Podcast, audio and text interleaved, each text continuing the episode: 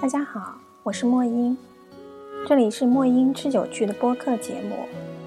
你可以在荔枝 FM、喜马拉雅还有网易云音乐收听到这个播客节目。在每隔两个星期的星期六，这一期是播客的第二期，主题是吃。喝行走人生武田百合子。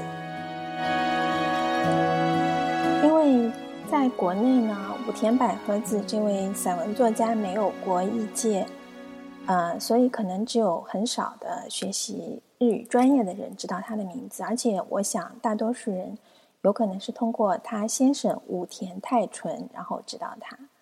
呃，我很偶然的知道他，是因为我非常喜欢的一个，就是在日本是所谓料理作家的高山奈美。然后，嗯，他写了很多关于食物的书，然后也写了很多的日记。他的日记呢，他从取名到风格，他都非常明确的说过，他是向武田百合子致敬。那我现在就来简单的先介绍一下啊，百合子的生平。武田百合子呢，他一九二五年生于神奈川县横滨市。嗯，然后他们家原来呢是这种，就是做米的米商。关于他小时候的情形，现在已经就是基本上只能从一个大概的履历上看出来。比较重要的是，他呃，其实是他从二十岁以后的一个经历。当时呢，有一个出版社叫做招森社，然后这个招森社是在神田的有一个楼里面。那它一楼是一个小酒馆，名叫粗暴；二楼是这个出版社的工作地点。粗暴之所以非常著名，是因为它和出版社其实就是密不可分的一个存在。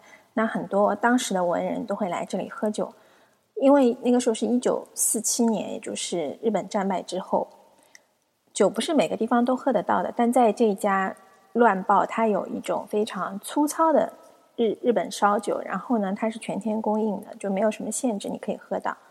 年轻的百合子那年二十一岁，他在这里喝了他那个粗劣的烧酒，但是他当时有一种觉得那个酒浸润到他的五脏六腑，就是根据他后来写的文章，他说一直到指尖都充满了力量。于是因为这杯酒，他就留下来，在这个地方开始工作。那后来他在。这一家叫粗暴的店里，渐渐的就成了像偶像一样的存在。因为年轻时候的百合子是一个说话声音很大、笑声很放肆，嗯，充满了才气和灵气的女孩子。然后她也是在这里和武田泰纯相识同居。啊，武田泰纯用现在的眼光来看，可能是一个虽然有才气，但是比较自私的男人。一方面呢。他们两个人在一起之后，就是他很希望能够得到女方的照顾，所以他不希望有小孩。于是呢，就是百合子就经历了反复的堕胎，然后到他二十四五岁的时候，他就已经不能接受，而且因为他身体很不好，这样经过一个反复之后，最后他就说不行，他这次一定要把小孩生下来，然后他就生下了一个女儿武田花，也是后来成为摄影家。嗯的一位女性，那她为她丈夫的事业是做了很多的，因为她要打点所有的家务。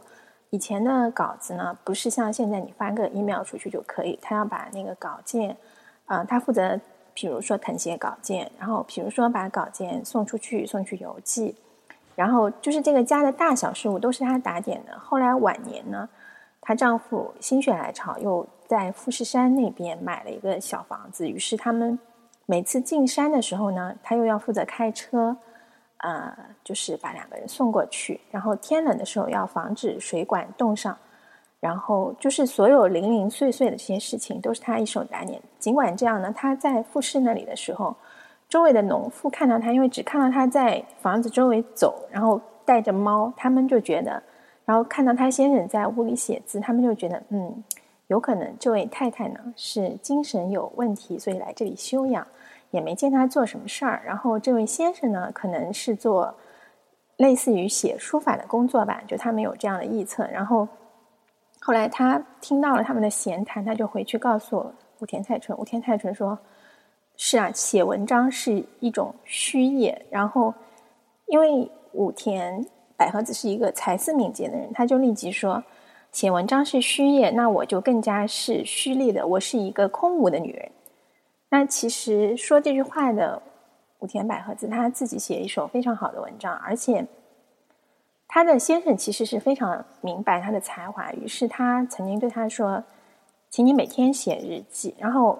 武田百合子的反应呢，就是他说：“我每天已经那么累了，他其实一天做完家务也非常的累。他说我连写账本都不愿意写了，你还让我写日记。”后来他先生就说：“那你至少在富士山的时候，你来写日记吧，但是不可以有这种自我辩解的话和原谅的话。”其实他在说这句话的时候，是出于一个写文章的人的心态，因为一旦你在文字里面开始自我辩解。或者寻求原谅，这个文字本身就会带着一种讨好的意味。也可能是因为他的这个请求，武田百合子后来就写了他最著名的《富士日记》。很多就是他的喜欢他的粉丝，包括非常多的现在的作家，都会说，每到夏天我就想重读《富士日记》，因为富士山那个小屋是当年武田夫妇他们。进山避暑的地方，然后里面写了很多很多夏天的景色啊、吃食啊。后到了一九七一年，嗯，武田泰纯因为糖尿病，然后又引发了脑血栓，他住院之后呢，就有一点右手有一点麻痹，所以从这个时候开始呢，他自己的文章都是口述，然后由百合子来写的。嗯，到了一九七四年。百合子的复试日记就没有再写下去了。然后是一九七六年，这个时候武田花大学毕业，有可能是因为女儿大学毕业之后，毕竟还是松了一口气。时隔好几年的复试日记又重新开始写。然后这一年呢，武田泰纯去世了。武田泰纯去世的这一年是他本人六十四岁，然后武田百合子因为其实年龄比他小很多，五十岁，啊，然后呢，就在这一年，《富士日记》也就是他写富士山的日记出版了，一下子就聚集了文坛的焦点，而且就所有的人都把他当做作家看待了，嗯，也收到了很多写作的这种邀约。所以后来他又出版的一本书是《狗看了星星》，更正确的说法应该是《狗望见星星》。然后这个是他和当年和泰纯去俄罗斯旅游的一个游记。那之后又出版过嗯文字的餐桌以及游览日记。还有《日日杂记》，其实他一生只出版了五本书，但这五本书呢，因为他有一种非常非常简洁有力，然后又抓人的吸引力，所以呢，直到现在还有很多人在反复的重读这些书，我也是其中的一个。稍后呢，我会在这一次的呃微信公众号里面，以我自己比较还不成熟的翻译来翻译一些片段。让大家看一下武田百合子是一个怎样的女人。嗯，我还记得高山奈美提到，她第一次读到武田百合子是在一本很多作家谈食物的这样一个选集里面。因为高山奈美当时还没有开始写作，她是一个厨房的总厨，然后她很喜欢看别人写的食物文章。嗯，那一篇呢，就是叫《琵琶》，武田百合子就说，他说。就是他想把琵琶像刺身一样在那儿切的时候呢，先生已经忍不住了，于是就伸手过来吃琵琶，然后吃的时候那个汁水就流到下巴上，嗯，就说原来枇杷是这么好吃的东西啊。然后他自己吃了五个，在这个时候他先生只吃了两个，因为武田太纯年纪比较大，牙口又不好。然后高山奈美就说。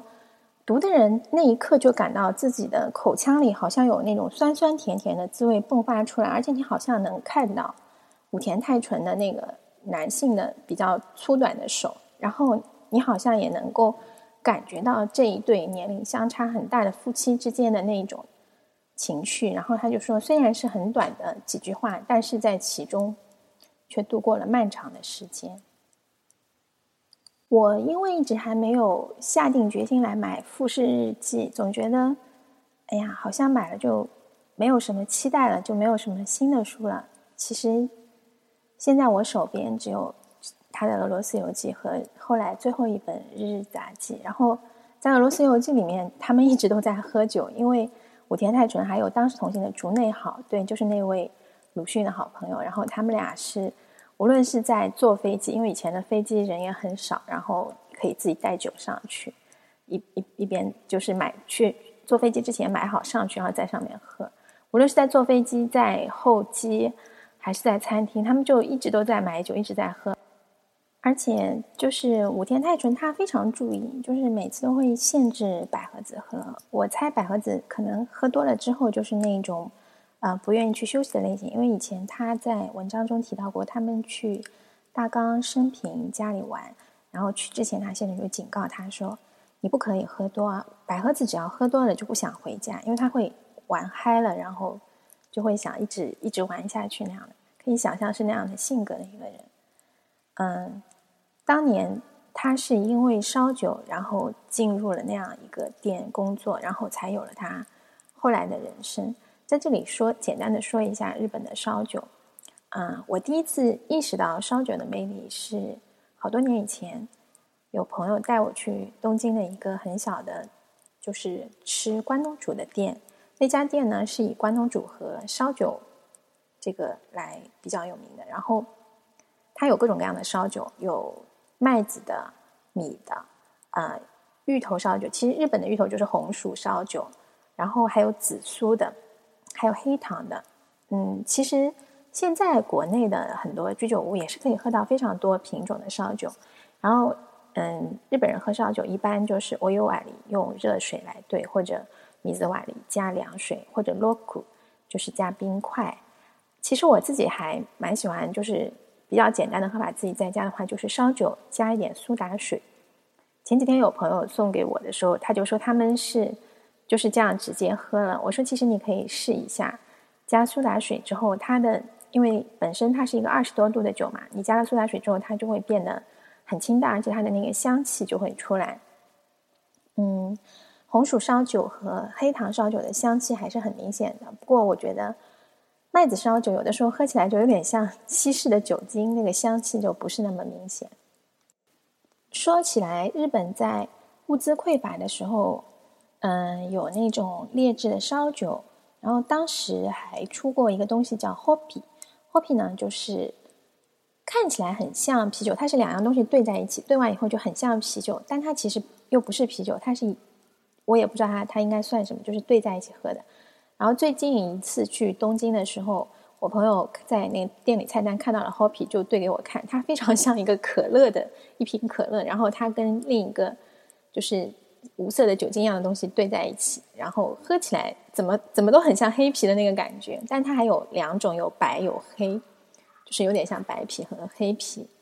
嗯，这是很多年以前的流行，当时流行的时候是人们因为喝不到好的啤酒，于是做出这种可以乱真的东西。但现在大家是出于怀旧又来喝这个东西。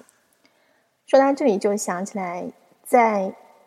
有顶天家族那个书，还有漫画里面都提到过的那个红玉葡萄酒，嗯，那个也是日本过去时代的酒，现在已经不存在了。不知道是不是有哪天又会有人来复古一下，把它重新做出来。好，今天就大概讲到这里，稍后我会去做一下微信，然后让大家看一下武田百合子的文章。谢谢收听，再见。